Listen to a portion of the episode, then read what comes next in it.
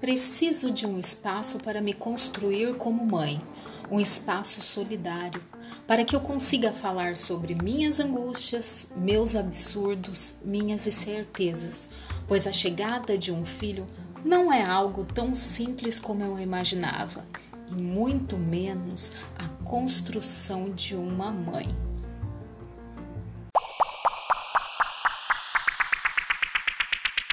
Bem-vindas ao Mães em Cristo, seu podcast que compartilhará informações, reflexões, aprendizagens, recursos que proporcionarão uma construção generosa de si como mãe, os vínculos afetivos com o filho, a saúde emocional, para que então você possa estar preparada para ensinar aos seus pequeninos a conhecer a Deus e a se tornarem, além de bons cidadãos para a terra, cidadãos do céu.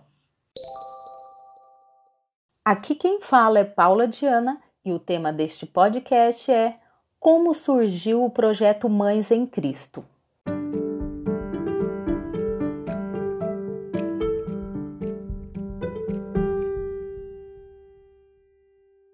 Olá, queridas mães cristãs!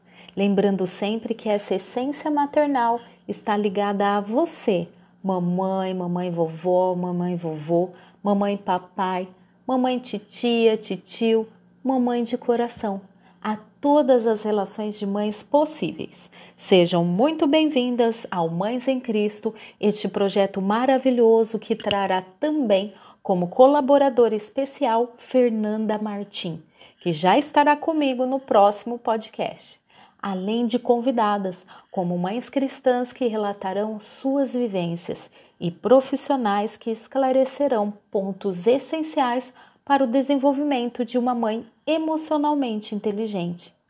E agora falarei do surgimento deste projeto, que parte de duas grandes experiências em minha vida: o nascimento das minhas filhas, a Amelie e a Emily. Bora lá?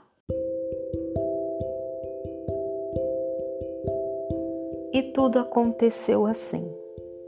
Amélie, minha primeira filha, viveu 15 dias e foi abrilhantar o céu.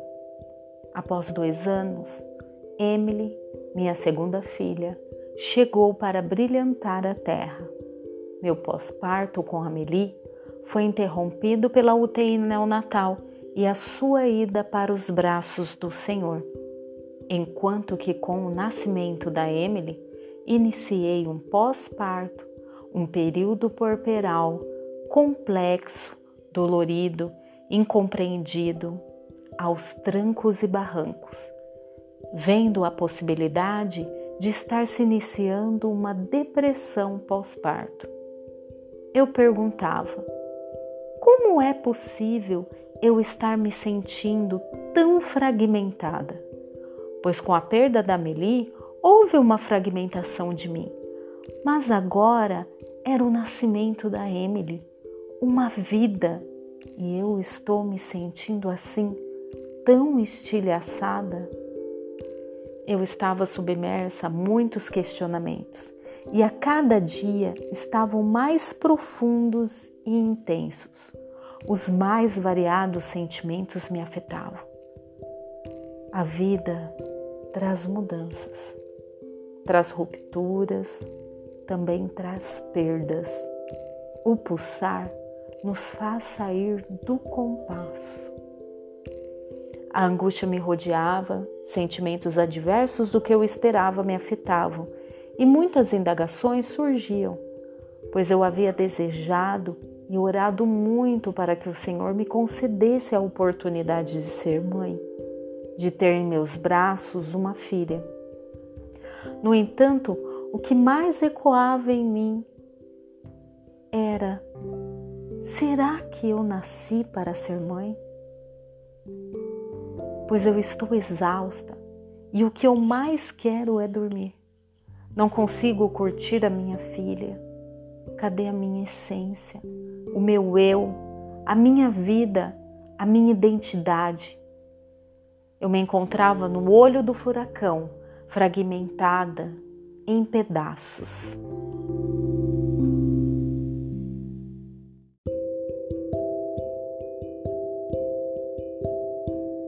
Fui muito julgada, desrespeitada, mal interpretada. E eu precisava buscar novas estratégias para me compreender nessa nova fase da minha vida, para criar vínculos com a minha bebê, para que convivêssemos da melhor forma, para que pudéssemos ter uma relação saudável, criar novos espaços juntas, elaborar nossas identidades. Mas como fazer isso? como construir, como olhar para toda a fantasia social contida em mim e criar uma autenticidade generosa. Essa busca me levou a livros, vídeos, palestras, profissionais, conhecimentos e saberes bíblicos que me proporcionaram um olhar diferenciado, um olhar diferenciado sobre mim, sobre a minha bebê, sobre a nossa relação. Um olhar de benevolência, uma escuta mais legítima, mais afetuosa.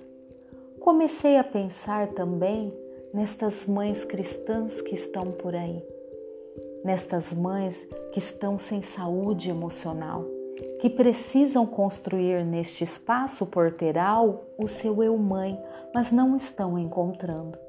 E que, mesmo dentro da sua fé, mesmo sendo mães cristãs, convertidas, em busca da sua salvação, do seu espiritual, elas precisam permitir essa elaboração, esse grito, esse choro, terem um olhar respeitoso sobre si e que essas angústias e medos possam ser sentidos sem culpas e que elas possam falar e dialogar sobre eles.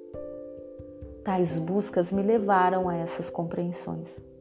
Mas a cada momento surgiam novas preocupações. Que mãe é essa que quero me transformar? Que transformações são essas que ocorrerão comigo? Como me posicionar diante desse bebê? Como ensinar e instruí-lo? Quais princípios, valores que eu quero que sejam a base de sua formação? Sendo eu cristã, como devo agir na formação do caráter do meu filho? Como devo conduzi-lo neste mundo?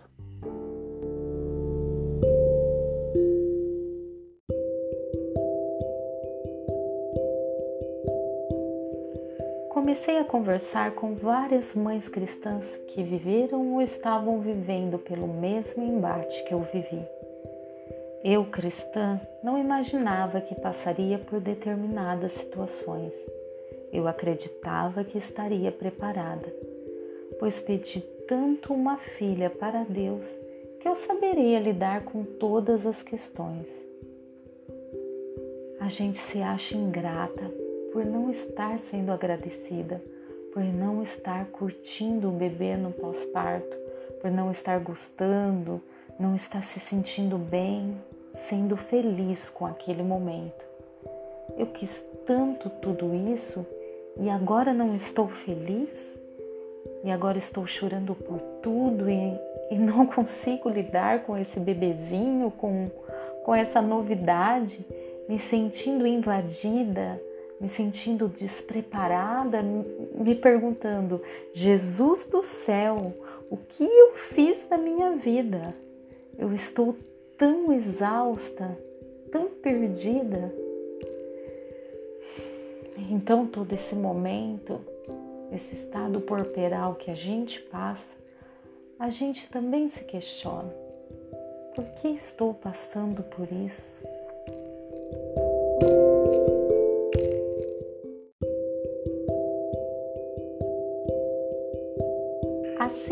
O projeto Mães em Cristo surge a partir desse turbilhão de emoções, de inúmeras indagações e descobertas. Foi criando o corpo ao longo de todas essas angústias e incertezas, dessa busca de um lugar para ser ouvida, para poder então elaborar de forma respeitosa o eu-mãe, tendo, portanto, como propósito ampliar o diálogo e a escuta de mães cristãs que muitas das vezes, pautadas pela sua fé, acreditam que não passariam por situações tão complexas, mas é no meio de tal complexidade, baseadas na escola de Cristo, que devem dar espaços para compreender a relevância da elaboração do eu-mãe, da saúde emocional, familiar, espiritual, dos vínculos afetivos, do respeito consigo, para que então as mães cristãs venham a compreender em uma próxima etapa a responsabilidade dada por Deus quando Ele nos presenteia com um filho, que devemos sim ensiná-lo a conhecer a Deus, oportunizando espaços leves, lúdicos, de encontro efetivo com o Salvador. Pois o que se observa muitas das vezes é que negligenciamos esse papel colocando nas instituições, na igreja, nas escolas, na babá, nos avós, no judô, em outras pessoas e lugares, a responsabilidade que é nossa de sermos a primeira mestra de nosso filho, aquela que vai conduzi-lo a conhecer a Deus, ao caminho de Cristo, conduzi-lo a um olhar diferenciado ao seu entorno, a si, ensiná-lo o domínio próprio, a empatia, os princípios cristãos, formando assim bons cidadãos para a terra, mas principalmente entendermos que precisamos ensinar e formar bons cidadãos dos céus, cidadãos para a eternidade, para a salvação. Não negligenciemos a educação de nossos filhos. Neguemos a eles qualquer outra coisa, menos um educar em Cristo.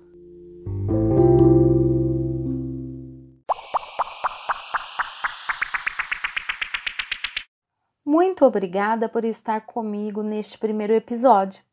Aqui tratarei de temas sobre saúde emocional, familiar, espiritual, para que você possa estar se preparando para os grandes embates maternal, desde a elaboração do eu-mãe dentro da sua subjetividade, como temas que abordarão sobre a formação do seu pequenino em Cristo.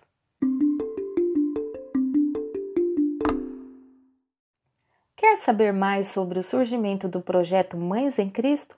Lançarei na próxima semana um adicional exclusivo para você saber mais. Vai lá e ouça o meu testemunho, o que Deus fez no momento mais difícil da minha vida, como Ele fez eu compreender o meu propósito. Tenho certeza que você também será impulsionada para um milagre. Siga no Instagram o Mães em Cristo Mande seu comentário, suas dúvidas, suas experiências, seus medos. Mande temas que você gostaria que abordássemos. Envie também para o e-mail mãesemcristo@gmail.com e compartilhe o link do podcast para que mais mães cristãs possam fazer parte de toda essa aprendizagem e elaboração de si como mãe em Cristo.